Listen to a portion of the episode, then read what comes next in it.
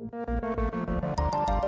Theaterpodcast von Deutschlandfunk Kultur und Nachtkritik.de. Hallo, herzlich willkommen zur elften Folge des Theaterpodcasts, wie immer mit Susanne Burkhardt für Rang 1, das Theatermagazin in Deutschlandfunk Kultur. und Elena Philipp von Nachtkritik.de. Susanne, wir hören dich gerade so schlecht. Ja, und das liegt natürlich daran, dass ich nicht am Mikrofon sitze, sondern im Raum spreche.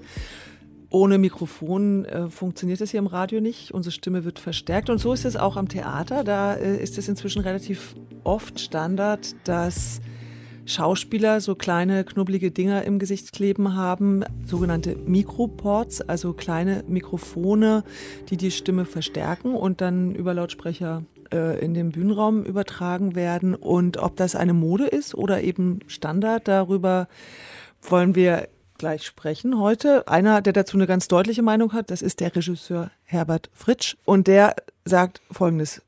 Mikroports finde ich furchtbar. Okay, Das, war eine klare Ansage. Deutlich verständlich. aber äh, dass Mikroports eben nicht nur furchtbar sind, sondern durchaus sinnvoll sein können, darüber sprechen wir gleich. Und außerdem noch, Außerdem geht es darum, ob und warum das Theater diverser werden soll. genau, warum muss das eigentlich sein, fragen wir uns. Und haben dazu einen Gast. Und zwar Sonri Nachher. Mikose Elkins. Als wir uns überlegt haben, wie wir über das Thema Mikroports sprechen, da hat äh, Susanne ganz viele Theater angefragt. Ja, und genau vom Schauspielhaus in Hamburg habe ich eine, wie ich finde, ziemlich knappe und vielleicht auch ein bisschen bürokratische Mail zurückbekommen auf die Frage, ob ich denn mit Karin Bayer oder mit einem ihrer Dramaturgen sprechen könnte über den Einsatz von Mikropods. Sie hat das ja auch schon öfter bei ihren Inszenierungen gemacht. Also die Antwort vom Schauspielhaus Hamburg war, leider muss ich Ihnen für ein Interview absagen, Frau Bayer, als auch die Dramaturgen kann Ihnen zum Thema Mikropods als Gesprächspartnerin nicht dienen. Für Sie ist es ein zeitgemäßes Mittel zur Verstärkung und Verständlichkeit der Sprache für den Zuschauer. Mehr gibt es aus Ihrer Sicht dazu gar nicht zu sagen. So.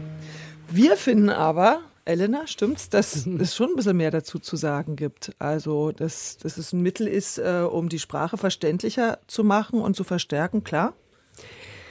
Wir können vielleicht mal sagen, dass es eigentlich seit 30 Jahren Mikroports auf der Bühne gibt, also Standard im Musical.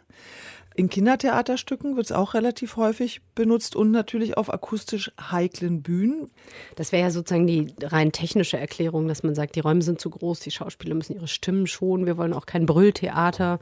Ähm, das nehmen, deswegen nehmen wir einen Mikroport. Und du meintest ja, da gibt es noch mehr und da gibt es natürlich auch ästhetische Entscheidungen. Also jetzt nicht eine rein ähm, akustische, sondern dass man sagt, ich möchte ein intimes Theater. Ich möchte ein Theater, in dem die Leute sozusagen mit Alltagsstimme kommunizieren. Das, was man vielleicht so aus dem Fernsehen kennt, in der Tonlage, die auch mal ein bisschen leiser ist, wo man dann auch so ein bisschen flüstern kann und trotzdem verstanden für so eine Art von Realismus sind natürlich Mikroports ein Mittel, weil ich dann nicht brüllen muss. Aber weißt du, was Schönes, Elena? Ich kann jetzt mal was machen, was du sonst immer machst. Lass uns noch mal einen Schritt zurückgehen. Ich habe nämlich noch, ich habe nämlich noch ein Argument. äh, Das liefert uns jetzt Herbert Fritsch mit der Begründung, warum er Mikroports furchtbar findet. Vor allem ist wirklich das Entscheidende, dass das Mikroport den Raum nimmt. Man hat kein Raumempfinden mehr, man weiß nicht, von wo gesprochen wird, wer da spricht und das gefällt mir nicht. Ja, und da antwortet dann zum Beispiel der Leiter der Tonabteilung von Deutschlands größter Bühne, Schauspiel Frankfurt, Bernhard Klein. Der antwortet darauf, na ja, das ist aber manchmal gar nicht vermeidbar, äh, weil wenn ich zum Beispiel auf der Bühne die Zuschauer in zwei verschiedenen Richtungen sitzen habe, dann sende ich mit der Natursprache in eine Richtung und das erreicht die anderen halt nicht. Also dann ist es wichtig, dass ich an der Stelle äh, Mikroports benutze. Und was ich überraschend fand, war, dass Bernhard Klein sagte, es ist in Frankfurt inzwischen Standard, fast Standard, dass Mikroports benutzt werden. Auf der großen Bühne und auch im Depot, das ist so eine Nebenspielstätte, so ein ehemaliges äh, Straßenbahndepot, sagt er, da ist die Nachhaltzeit halt so lang, dass das gar nicht ohne Mikroports geht. Also technische Gegebenheiten und dann können wir ja jetzt auf die ästhetischen nochmal kommen, die du ja schon angedeutet hast. Also man kann subtiler sprechen, intimer sprechen. Es, ist, es gibt diese ja wahnsinnig viel Glas. Kastenstücke in letzter Zeit. Simon Stone ist ja so ein großer Vertreter. Mhm. Also wo die Schauspieler hinter einer Glas- oder Plexiglaswand agieren und wir hören die aus allen Räumen, wenn es ein Haus ist oder so, durch verstärkte Stimmen. Das hat natürlich den Nachteil, dass die Schauspieler überhaupt nicht mitbekommen, wie das Publikum reagiert. Das ist, sie sind voneinander die vierte Wand, die ja eigentlich immer durchbrochen werden soll, wird hier künstlich wieder hochgezogen. Es ist natürlich, und deswegen finde ich, kann man das Technische vom Ästhetischen gar nicht so sehr trennen. Es ist ja auch also es ermöglicht natürlich zum Beispiel dieses schnelle Umschalten zwischen Szenen, wenn man alle Leute sozusagen schon parallel in so einem Haus auf der Bühne ähm, hat und gleichzeitig die Leute, die nicht dran sind, runterfährt, damit die unhörbar werden und man sich wirklich konzentrieren kann auf die eine Szene, die sozusagen gerade spielt und nicht abgelenkt ist. Also diese simultane Ästhetik lässt sich natürlich mit Mikroports viel besser steuern als anders.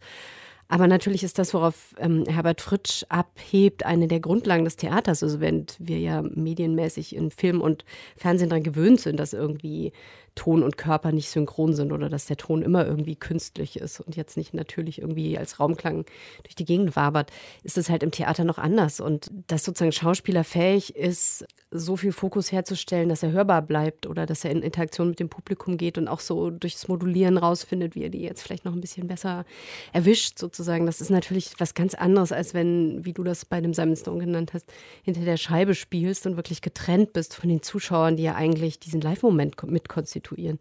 Also das suppt so das Ästhetische und Technische ineinander. Und ich ähm, finde das spannend, wenn jetzt das Schauspiel Frankfurt zum Beispiel sagt, dass bei ihnen totaler Standard. Ich weiß jetzt nicht, was sie auf dem Spielplan haben. Also, weil ich finde, so dieses intim-realistische ist ja häufig auch bei so bürgerlichen Stücken, also Ibsen, Strindberg, das ist ja das, was Simon Stone irgendwie häufig macht, also wo man so Eheszenen hat oder irgendwie psychologisch äh, ausgedeutet wird, was da gerade passiert in der dysfunktionalen Familie und so. Das sind ja vielleicht auch bestimmte Stoffe, die sich dafür eignen. Also Bernhard Klein, der Leiter der Tonabteilung da in Frankfurt, der erwähnte eine Inszenierung von Ulrich Rasche, Die Perser. Ulrich Rasche, wissen wir, der macht ja immer diese marschierenden oder auf rotierenden Maschinen sich bewegenden Schauspieler. Und da gibt es, glaube ich, 20 Darsteller, die alle mit Mikroports arbeiten. Das ist dann schon eine ziemliche Herausforderung auch für die Tonleute, die immer einzurichten. Und er sagte auch, also er ist ja eigentlich mal ganz froh, wenn es mal ein Stück gibt ohne Mikroports, weil dann könnte man sich einfach mal auf andere akustische Gegebenheiten konzentrieren. Aber was ich interessant finde, ist, dass er sagt, dass unser Hören sich verändert hat in den letzten Jahren, dass hat damit zu tun, dass wir in einer sehr visualisierten Welt leben und weniger damit, dass die Schauspieler, was ja gerne behauptet wird, dass sie technisch verstärkt werden müssen, weil sie gar nicht mehr das Handwerk gelernt haben, weil die Ausbildung so schlampig geworden ist. Das ist natürlich Quatsch, sagt Bernhard Klein. Das Hören selber in unserer visuellen Welt kommt sowieso immer ein bisschen zu kurz, finde ich. Und ich würde mir wünschen, dass vielleicht auch im Theater da mehr Raum gegeben wird auf das auditive Moment. Was Bernhard Klein sagt mit der Hörgewohnheit, die sich verändert hat, das ist ja schon auch eine Theatergewohnheit, die sich so ein bisschen verändert. Also dass der Deklamationston oder das Pathos etwas ist, was äh, uns auch irgendwie schnell als zu viel erscheint. Also, ja. Oder die brüllenden Schauspieler. Also Kastorf ja. ist ja auch jemand, der Stimmen im Endeffekt schont, weil er Fernsehszenen oder Kameraszenen einbaut, wo, dann, wo man dann auch im Endeffekt ganz nah dran ist. Wo aber immer geangelt wird, ist genau, mir aufgefallen. Ja. Also wie beim Film halt, ja, ne? das Mikrofon genau. oben runterhängt. Also da ja. hat auch keiner Mikroports, glaube ich. Habe ich noch nie nee, gesehen. das sind keine Mikroports, aber mhm. es ist mhm. natürlich auch eine Form von künstlichem Ton. Natürlich sieht man dann noch mehr die Herstellung oder es ist Ich glaube, da geht es schon noch um die Herstellung mhm. des, dieser, dieser Filmbilder, oder? Also dass es bewusst so eingesetzt wird. Ich finde ja interessant, äh, dass jüngere Regisseure wie Ersan Montag oder auch jetzt Susanne Kennedy ja sehr viel mit Mikroports arbeiten, auch mit Verfremdung von Stimmen, also da noch Effekte drauflegen auf die Stimmen der Darsteller. Susanne Kennedy treibt es ja noch weiter, indem sie so Playback ihren Darstellern aufspielt. Also das weiß ich gar nicht, ob die Mikroports jetzt benutzen. Die hatten im letzten Stück so eine Art Lautsprecherhalsband. Also so ein ganz absurdes Gerät, das dann sozusagen die Stimme absonderte und die haben mit den Mündern nur noch Playback gemacht. Also wieder was anderes als ein Mikroport, wo ja die Leute trotz allem noch selbst sprechen. Das ist dann so eine Hinwendung zu so transhumanen Ideen? Ja, so Technik als Erweiterung des Menschen oder als Ersatz für das Menschliche. Also Susanne Kennedy und Erse Montag sind ja auch zwei, die das ganz, ganz stark in ihren Ästhetiken als ein Mittel benutzen und eben nicht nur, wie das aus äh, dem Schauspielhaus Hamburg kam, nur als eine Verstärkung der natürlichen Sprechstimme, sondern ähm, Susanne Kennedy, die eben Menschen sozusagen zu äh, teilweise auch Automaten macht, die nur noch mitsprechen mit dem, was ihnen so gesagt wird. Oder bei Ersan Montag, wo also dieser, Avatare eigentlich. Ja, ne? genau. Mhm. Oder bei Ersan Montag, wo der Raumklang eben doch eine Rolle spielt. Also dass es ein Irritationsmoment ist, dass da Figuren stehen, die irgendwie reden, aber die Stimmen sind nicht mehr an ihnen dran. Also wo das so ein Moment ist von Selbstentfremdung und ferngesteuert sein. Und das sind ja Ansätze, die sind wieder anders als so eine Art Fernsehrealismus. Meinem Kollegen Christian Rako ist das aufgefallen, der als Theatertreffen Juror durch äh, alle Lande reist und ähm, schon länger beobachtet, dass Mikroports so ein Standardgerät äh, sind auf dem Theater und den das auch ein bisschen befremdet hat, der aber dann eben ähm, diese zwei Richtungen so ausgemacht hat bei seinen Sichtungen. Also dass er sagt, einerseits so diese Technik, also Technophilie oder Technikkritik, wo man ins Posthumanistische geht, gedanklich. Und dann eben dieser Fernsehrealismus, der Nähe herstellt. Und diese Nähe kann ja auch trügerisch sein. Ne? Du hast ja über diese Glaskästen gesprochen, wo man diese absurde Situation hat, dass man irgendwie so ganz nah dran ist an diesem Intimleben der äh, Figuren, aber gleichzeitig sind die aseptisch hinter dieser Scheibe abgeschlossen von uns. Ja, das hat so was Voyeuristisches natürlich auch. Mhm. Und die kriegen schon mit, was in den anderen Räumen gespielt wird. Aber was sie halt überhaupt nicht mitbekommen, ist die Reaktion der Zuschauer. Also die sehen uns, aber die hören uns null. Und das finde ich ganz interessant. Also es ist eine andere Art von Theater. Ich finde es auch gar nicht schlecht. Also ich fand Ibsenhus zum Beispiel von Simon Stone ganz großartig. Habe mich dann nur gefragt, der Moment des Theaters, das Besondere, und da bin ich dann bei Herbert Fritsch ein bisschen, ist so dieses Miteinander, die Energie, die von, von der Bühne ins Publikum und auch zurückgeht und die Schauspieler befeuert, noch mehr zu geben. Und der Moment des Spielens bleibt trotzdem einzigartig, aber der Energieaustausch mit dem Publikum findet nicht statt. Man guckt eigentlich wie so ein Fernsehkammerspiel dann. Also man könnte das eigentlich auch gut im Fernsehen gucken, oder? So ein Simon Stone-Abend. Ja, bestimmt. Ähm, jemand wie Katie Mitchell zum Beispiel, ne, die spielt ja auch mit diesen beiden Medienästhetiken, indem sie irgendwie auf der Bühne zeigt, wie ein Film live hergestellt wird. Ähm, das ist ja auch nochmal eine andere Form von Virtuosität oder von, also da wird auch Ton geangelt und nicht mit Mikroports gearbeitet. Aber also diese medialen Verfremdungen gibt es ja irgendwie sehr stark. Und dieses Theater, das auf dem Energieaustausch basiert, ich weiß gar nicht, ob das früher so ein Standard war. Also wenn man immer sagt, die vierte Wand, die irgendwann so durchbrochen werden musste oder dass irgendwie Performer dann ins Publikum gegangen sind, das war ja irgendwie skandalös. Ähm, also es war ja schon auch ein Medium, das sich sehr abgetrennt hat und wo die Schauspieler sozusagen die auratischen Figuren in der Ferne gewesen sind. Und dass man sie jetzt irgendwie in manchen Ästhetiken wieder entrückt oder ähm, so diesem direkten Kontakt entzieht. Ich weiß nicht, ob das jetzt so radikal anders ist. Es ist natürlich irgendwie in seinen Facetten anders, aber. Interessant finde ich, dass in einem Artikel der Leiter der Tonabteilung in Basel, wo es ja auch solche Scheibenstücke nennen die das dann, also es wird hinter der Scheibe gespielt, äh, auf dem Spielplan haben, dass er sagte, er würde für so ein Scheibenstück keinen Cent ausgeben und das wäre eine Mode, die sowieso wieder verfliegt. Das habe ich dann den Bernhard Klein auch mal gefragt äh, und der sagt dann, nee, das sieht er eigentlich gar nicht so und er findet auch nicht, dass anders als sein Kollege, der sagt, dass der, der Sound ist halt auch immer so seltsam näselnd und so weiter, sagte er, Bernhard Klein in Frankfurt, dass die Leute das oft gar nicht merken, dass mit Mikroports gespielt wird. Wenn man die danach fragt, da ist ihnen das gar nicht aufgefallen, dass es eine technische Verstärkung gibt. Und das finde ich dann auch interessant, das wenn das noch nicht mal wahrgenommen wird. In diesem Artikel, den du erwähnst, das war, glaube ich, der von Valeria Heinkes, oder? In der Aargauer Zeitung. Da gibt es doch auch eine Intendantin, ich glaube Zürich, ähm, Barbara Frei, die sagt, Technik fällt eigentlich immer nur dann auf, wenn es ein schlechtes Stück ist oder schlecht eingesetzt wird. Also dieser Natürlichkeitsfaktor von der Technik. Ne? Also ich will oh. das aber gar nicht bewerten, sondern ich finde es mhm. interessant, da einfach mal drauf zu gucken und zu schauen, in welche unterschiedlichen Weisen das eingesetzt wird. Wie ist das für den Schauspieler, mit Mikroport zu spielen? Das habe ich Bernhard Klein auch gefragt und er beschreibt es so. Ja, das ist auch unterschiedlich. Also manche mögen es gar nicht, weil die haben auch so ein bisschen Angst vor der Strahlung. Die sind ja auch irgendwie 50 Milliwatt, die man dann so abbekommt. Also das ist jetzt nicht viel mehr als ein normales ähm, Handy oder so, aber es ist schon messbar.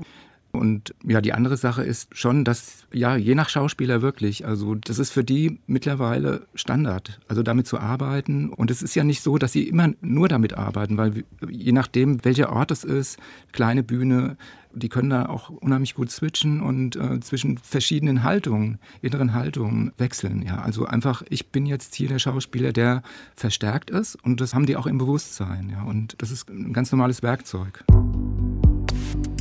Genau. Jetzt müssen wir eigentlich noch mit einem Schauspieler, einer genau. Schauspielerin sprechen und fragen, ja. was sie da genau anders machen. Aber das machen wir ein anderes Mal. Weil wir haben ja jetzt noch einen Gast.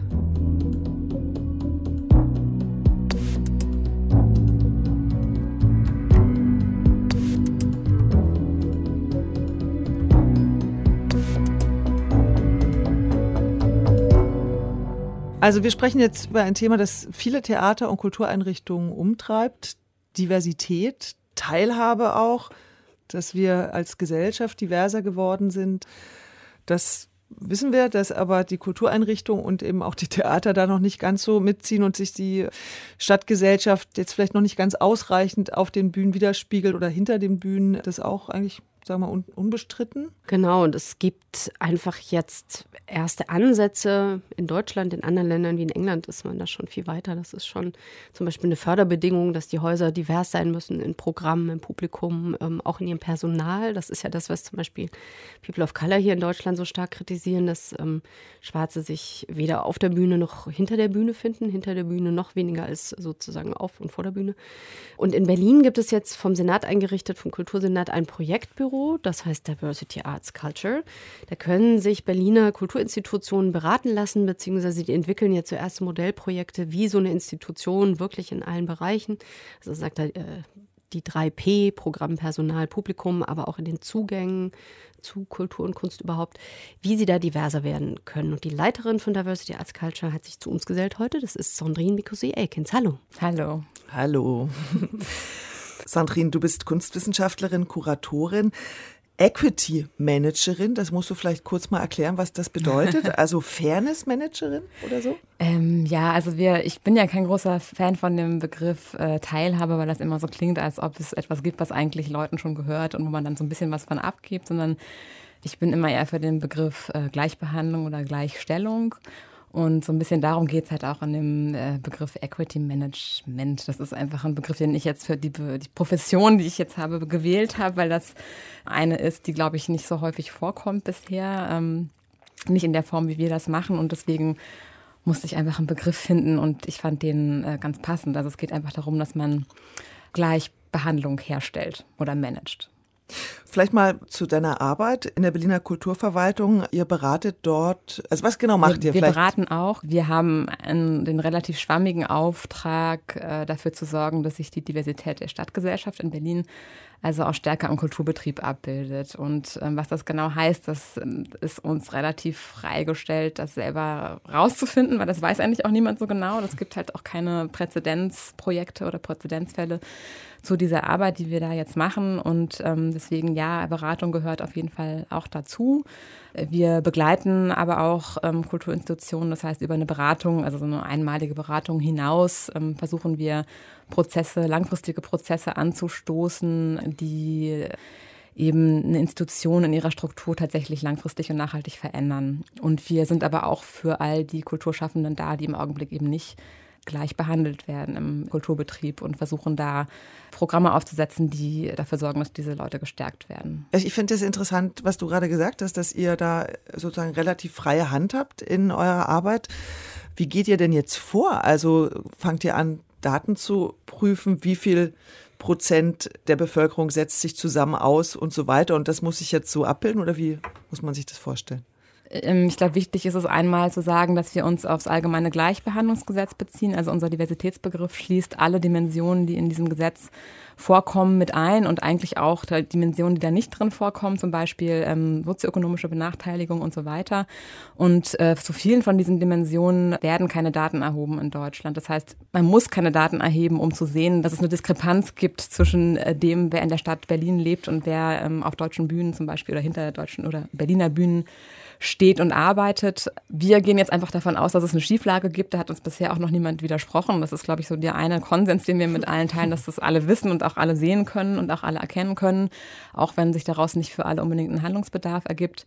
Es geht ja darum, auch darum, welche Körpernormen auf der Bühne vertreten sind. Und das geht ja nicht nur darum, dass da keine schwarzen Menschen oder wenig schwarze Menschen sind oder wenig Menschen of Color, wenig Menschen mit Behinderung, sondern auch es sind auch wenig dicke Menschen zum Beispiel, vor allen Dingen wenig dicke Frauen, äh, wenig vielleicht auch besonders große Frauen oder so. Es sind ganz, ganz viele Körperformen, die dann nicht erwünscht sind und wir versuchen uns ein bisschen an ähm, den Erfahrungen zu orientieren, die anderswo schon gemacht worden sind. Also wir haben zum Beispiel den Arts Council England als einen relativ engen Partner, die uns schon von Anfang an begleiten, weil die einfach schon seit Jahrzehnten zu diesen Themen arbeiten und auch Diversität viel stärker als Querschnittsthema auch in ihrer ganzen Förderung schon seit Jahren ähm, mit eingebaut haben. Also da ist das einfach tatsächlich schon so, dass wenn äh, das Thema nicht mitgedacht wird, das sich auch auswirkt auf die öffentliche Förderung, die Institutionen erhalten.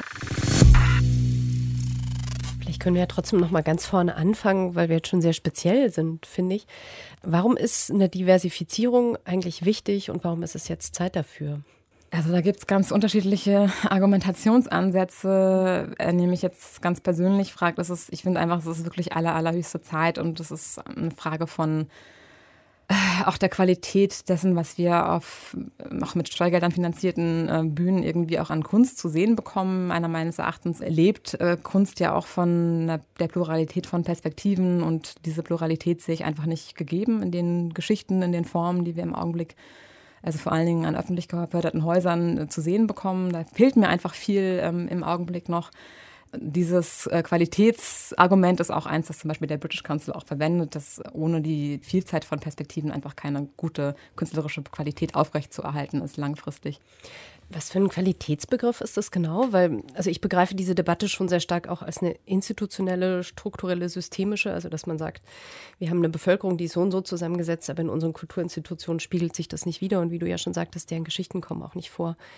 Aber ähm, wie kann man sozusagen von einer veränderten Repräsentation, die sozusagen diese Gruppen besser ähm, berücksichtigt, darauf schließen, dass die Qualität sich steigert?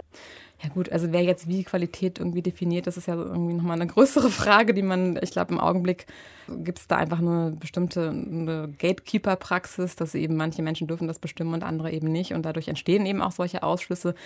Also mir geht es dabei so darum, dass bestimmte Perspektiven, ähm, wenn die fehlen, dass einfach auch bestimmte Dinge nicht entstehen können. Da hat sich ja auch die Debatte ziemlich verändert. Also vor ein paar Jahren ging es ja noch darum, dass sozusagen das Bildungsbürgertum ausstirbt und das Theater irgendwie an junge Publikumsschichten oder junges Publikum erreichen muss, um weiterhin irgendwie relevant zu bleiben oder zu bestehen. Und ich habe den Eindruck, dass Diversität sozusagen der nächste Schritt ist. Also dass man sieht, okay, es ist nicht nur irgendwie hier Alter oder ein bestimmtes Bildungsmodell, ein bestimmter Kanon, ähm, den wir lange vertreten haben, der gar nicht mehr die Relevanz hat in der Gesellschaft, sondern da gibt es noch ganz viele andere Gruppen und Interessen, die irgendwie beim Theater vielleicht zu wenig repräsentiert sind. Also es ist eine strukturelle Ebene, auf der verstehe ich das auch sofort, dass man da was ändern kann oder muss. Und ich finde es auch interessant, andere Geschichten zu hören. Ich würde das jetzt, glaube ich, nur für mich überhaupt nicht mit irgendeiner Form künstlerischer Qualität verbinden. Also das ist was, was ich dann ja zeigen muss. Also wer sozusagen bessere Kunst macht und wie weit man dann vielleicht auch mit Quoten kommt. Wir haben ja beim letzten Mal im letzten Podcast auch sehr stark für die Frauenquote getrommelt, aber haben eigentlich gar nicht nachgefragt, was das dann heißt für die Stoffe, die auf die Bühne kommen sollen oder für die Arten, Schauspiel zu betreiben, also was eigentlich Frauen körperlich zum Beispiel anders anstellen würden, als man es jetzt sieht. Also so verschiedene Aspekte finde ich, die dann eigentlich von so einer Form des Zugangs erstmal losgelöst sind, die man dann vielleicht erproben muss, wenn es soweit ist. Ja, ein Aspekt, der die Diversitätsdebatte ja betrifft, wie du auch schon sagtest, Sandrine, ist ja das beinahe völlige Fehlen von Menschen mit Behinderung auf den Bühnen. Und äh, da wird jetzt auch gerade darüber debattiert, wie ist das, dürfen eigentlich Schauspieler ohne Behinderung Rollen Rollen spielen, in denen sie eine Behinderung haben. Das Schlagwort dafür in der Debatte ist Cripping Up. Ich habe Bettina Janke, Leiterin des Hans-Otto-Theaters in Potsdam, gefragt, wie sie das handhabt. Ob sie zum Beispiel bei der Inszenierung von Ziemlich beste Freunde darüber nachdenken würde, ob die Rolle des dort in dem Stück vorkommenden Behinderten Philipp, ob diese Rolle zwingend von einem Schauspieler mit Behinderung besetzt werden müsste. Ich kann von mir aus sagen, wenn ich das Stück machen würde, wäre es für mich keine Überlegung ist ein Schauspieler, ist ein Schauspieler, ist ein Schauspieler. Und äh, man kann als Schauspieler einen Mörder spielen, ohne ein Mörder zu sein. Und man spielt eine Mutter, ohne Mutter zu sein. Und man kann auch Othello spielen, ohne schwarz zu sein. Und man kann auch einen Behinderten spielen, ohne behindert zu sein ich finde, das gehört zum schauspielerischen Handwerk dazu. Wenn es sich ergibt und ich habe einen Schauspieler, der auch behindert ist, spricht natürlich nichts dagegen. Aber ich finde, das ist eher eine doppelte Diskriminierung. Dann sollte der Behinderte im Rollstuhl auch dann eher den Hamlet spielen. Das wäre dann Gleichberechtigung. Wie siehst du das? Also dürfen Nichtbehinderte Behinderte spielen? Ich glaube, das äh, grundsätzliche Problem ist ja, dass es einfach eine Schieflage gibt und dass wir diese Diskussion führen in einer Gesellschaft, in der behinderte Menschen grundsätzlich ja gar nichts spielen dürfen oder sehr wenig spielen dürfen, äh, weder behinderte Menschen noch nicht behinderte Menschen und nicht behinderte Menschen sehr viel oder alles spielen dürfen. Und ich glaube, solange dieses Ungleichgewicht da ist, müssen wir erstmal noch einen Schritt machen, bevor wir überhaupt diese Diskussion führen. Ich bin immer dafür, dass, äh, also genau aus dieser Situation heraus, wenn es so eine Rolle gibt und es eine Person gibt, die sich so positioniert, die diese Rolle spielen kann, dass man die der dann auch geben sollte. Und wenn es die nicht gibt, dann kommt das immer, glaube ich, so ein bisschen drauf an. Also gerade das Feld Behinderung ist so ein weites, auch sehr, sehr in sich diverses Feld, dass ich das immer ein bisschen schwierig finde, da so eine so pauschal Urteile drüber zu fällen, weil es gibt sichtbare Behinderungen, nicht sichtbare Behinderungen und es sind sehr, sehr unterschiedliche Alltagserfahrungen, die sich daraus ergeben. Und deswegen lässt sich diese Frage wahrscheinlich auch nicht so abschließen mit einer Antwort. Ich habe mit einer äh, Schauspielerin gesprochen, die in Wien gerade an einem Stück probt. Elisabeth Löffler heißt sie, die sitzt im Rollstuhl und sie inszeniert jetzt gerade sich selber in einer Solo-Performance. Das nennt sie äh, nicht Stand-up-Comedy, sondern Sit-down-Comedy und erzählt halt in dem Stück Fix Me If You Can davon, wie ihre Eltern ihr ganzes Leben versucht haben, diese Behinderung wieder wegzubekommen bei ihr, um damit sie ein schönes Leben haben kann. Und sie sagt aber, ich bin eigentlich total glücklich mit meinem Rollstuhl. Aber wir können mal hören, was äh, Elisabeth Löffler selber dazu sagt dieses Thema des Patronizing von denen, die, jetzt wenn wir jetzt über Crip und Blackfacing reden, sozusagen das Drüberstellen der weißen, nicht behinderten Mittelschicht im mitteleuropäischen Kontext, da gibt es ja auch so viele, äh, wo man dann sagt, wir bestimmen, ob ihr überhaupt eine Ausbildung machen dürft. Ja, mhm. also das habe ich oft als Argument gehört, ja, wenn du dann die Ausbildung machst, du bekommst ja keinen Job. Ja, hm. Ist ja nicht das Problem von denen, die mir die Ausbildung geben. Also ich würde sagen, ich sehe es so, dass, dass man schon bei der Ausbildung beginnen sagt, jeder, der möchte, das ist Inklusion, muss Zugang haben zu allen Ressourcen wie alle Menschen. Aber natürlich gehört Bewusstheit dazu. Es gehört Bewusstheit von der mächtigen Seite, dass sie privilegiert sind. Ja, und sozusagen sehr bewusst äh, das supporten. Ich würde es immer nennen Nachteilsausgleich. Also nicht sozusagen die Bevorzugung, sondern ich nenne es Nachteilsausgleich. Eine Proaktivität zu starten, strukturell in den Ausbildungsstätten und so weiter. Ich finde diesen Punkt des Nachteilsausgleichs total spannend und das leuchtet mir auch ein, dass man sagt, ähm, Personen, die zu lange nicht beachtet wurden, sollen jetzt bitte irgendwie mal einen kleinen Vorsprung bekommen ich verstehe auch diese Affirmative Action. Ich frage mich, was sozusagen danach kommt. Also was ähm, die Vision ist, wenn man diesen Zwischenschritt macht, wo man diese Normalität herstellen muss. Und wenn es dann Normalität ist, was sich dann sozusagen äh, etabliert haben soll oder was für eine Form von Kunst oder Theater, Kulturinstitutionen da rauskommen soll. Hm, also jetzt in Bezug auf die, wer darf wen spielen und so weiter, diese Frage. Genau, also es wäre der Idealzustand. Ich ähm, komme immer wieder ja. auf dieses Beispiel Michael Klammer am Gorki-Theater. Den haben wir damals, als es diese Debatte noch nicht gab, nicht so sehr als schwarz gesehen, sondern als einen Gorki-Schauspieler. Und er hat sich ja immer als Südtiroler vor allem vorgestellt. Und plötzlich durch diese Debatte wurde er zu einem schwarzen Schauspieler. Das ist ja auch so ein äh, Wahrnehmungsswitch, den man aber natürlich irgendwie machen muss, um zu begreifen, dass da was fehlt eigentlich. Nur wie geht es danach weiter? Mhm. Also ich glaube, das wird wahrscheinlich sowieso nie passieren. Deswegen, also es ist natürlich eine, eine total schöne Utopie. Und ich mhm. glaube, wenn wir dann irgendwann mal da wären, dann wäre es möglicherweise auch tatsächlich so ein bisschen, vielleicht wäre es dann, ich, mir fällt es schwer, mir das vorzustellen, weil das ist einfach so weit, also sowas von weit weg dann wäre es möglicherweise vielleicht tatsächlich egal, wer dann irgendwie wen spielt. Ich muss jetzt nochmal so stenkermäßig fragen, mhm.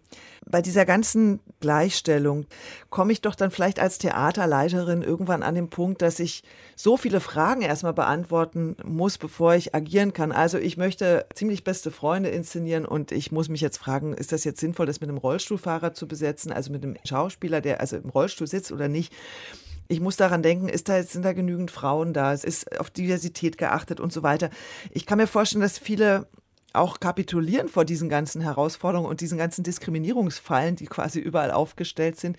Also, was antwortest du denn denen, die sagen, an was muss ich denn da noch alles denken, damit ich alles richtig mache? Also dieser Anspruch, alles richtig zu machen, darum geht es ja auch nicht. Ne? Es geht ja immer nur darum, ein Bewusstsein dafür zu entwickeln, was theoretisch schieflaufen könnte und sich anzustrengen, Dinge vielleicht jetzt ein bisschen anders zu machen, als man sie vorher gemacht hat. Es geht ja auch nicht darum, am Ende eine Checkliste zu haben, wie das Bühnenbild jetzt aussehen soll, sondern es geht tatsächlich ja darum, dass das irgendwann mal zu einer organischen Arbeitsweise wird und man vielleicht auch gar nicht mehr so viel darüber nachdenken muss, weil das auch selbstverständlich ist, dass in den eigenen professionellen Netzwerken auch nicht immer nur die gleichen Leute rumfliegen, sondern auch vielleicht auch andere Leute da mit einbezieht und es dann auch gar nicht mehr so schwer ist, dann die zu finden, die dann vielleicht auf die Rolle auch gut passen. Darf jetzt eine Person, die nicht im Rollstuhl sitzt, eine Person im Rollstuhl spielen? Das ist ja nicht die Frage. Es gibt ja kein Gesetz, das das verbietet. Natürlich kann man das machen. Dann muss man sich aber eben auch mit der eventuellen Kritik von Menschen, die vielleicht im Rollstuhl sitzen und das nicht cool finden, auseinandersetzen. Und das muss man sich halt dann einfach vorher überlegen. Ich, das ist ja nicht, wir leben ja in einer Demokratie und Zensur findet eben nicht statt, zumindest nicht, was diese Dinge angeht, auch wenn das oft behauptet wird. Aber wir leben halt eben in einer Demokratie und man darf auch kritisieren. Also es gibt auch eine Meinungsfreiheit und ich glaube, es ist jetzt einfach so, dass dadurch, dass es das Internet gibt, ähm, unter anderem mittlerweile auch Menschen zu Wort kommen, die vielleicht bis vor kurzem halt noch nicht gehört worden sind. Und das ist jetzt auf einmal erstmal unangenehm. Aber das gehört auch zu einer Demokratie dazu. Und wenn einem das wirklich unangenehm ist oder wenn man gerne auf diese Menschen zugehen möchte, dann kann man sich, also ich, ich würde das eher als Herausforderung betrachten und nicht jetzt so sehr als Bürde ähm, mir zu überlegen, wie ich das halt, das macht man ja, also ist ja Kunst auch da. Es sind ja alles kreative Menschen, die irgendwie sonst auch das hinbekommen, sich unkonventionelle Lösungen auszudenken. Und ich denke, das ist in dem Falle auch nicht sehr viel schwieriger als ähm, bei anderen Fragestellungen. Wenn du sagst, in dem Fall findet keine Zensur statt, wo findet sie denn dann statt, deiner Meinung nach? Naja, also es, äh, es ist halt so ein bisschen die Frage, wie man Zensur jetzt definiert, aber also vielleicht, es findet keine Zensur statt, aber es geht ja immer sehr schnell, wenn wir über Diversität reden, sprechen wir plötzlich über Kunstfreiheit und dann wird immer so getan, als gäbe es die jetzt auf einmal nicht mehr, wenn man gebeten wird, darüber nachzudenken, wie irgendwie repräsentiert wird auf der eigenen Bühne oder wer irgendwie hinter der Bühne arbeitet. Das ist ja nicht der Fall, dass da die Kunstfreiheit eingeschränkt wird. Es ist aber tatsächlich so, dass ja nicht alle gleichermaßen die Möglichkeit haben, ihre Kunstfreiheit auszuüben und zwar allein schon deshalb, weil sie nicht alle die gleichen Mittel haben. So. Sandrine Mikuse-Eckitz, schön, dass du da warst. Vielen Dank. Gerne. Danke. Vielen Dank für die Einladung. Ja, und Elena, wir hören jetzt nochmal, was die österreichische Schauspielerin Elisabeth Löffler gesagt hat. Und dabei hat sie Brechts Einheitsfront-Lied angestimmt, nämlich bei allen politischen und strukturellen Möglichkeiten der Öffnung muss man sich ja letztendlich selbst befreien. Und weil der Prolet ein Prolet ist, wird den kein anderer befreien kann die Befreiung der Arbeiter nur ein Kampf der Arbeiter sein.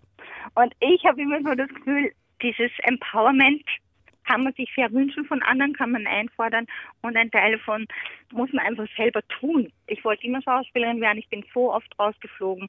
Eine Schauspielerin, die in Österreich die schon gestorben ist, hat zu mir gesagt, wollen Sie nicht Hörspiel machen? Das sieht man sie nicht.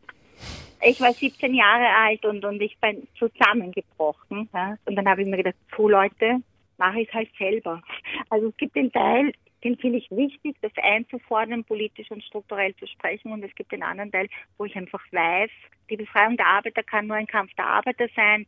Die Emanzipation der Frauen muss mit den Männern passieren, aber es wird nicht nur lieb und leicht abgehen. Es wird Reibungen geben. Also ja, da, wo wir jetzt gerade sind.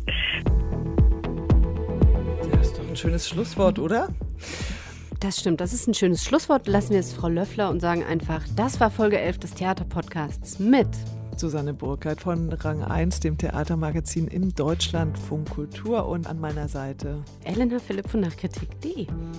Schön, dass ihr dabei wart. Wenn euch dieser Theaterpodcast gefällt, dann ist es für uns ganz wichtig und wir freuen uns sehr, sehr darüber, wenn ihr auf Spotify oder iTunes, wo auch immer ihr uns hört, wenn ihr da eine Bewertung abgebt, damit auch andere diesen schönen Podcast entdecken können. Wir hören uns beim nächsten Mal. Tschüss. Tschüss, macht's gut. Ciao.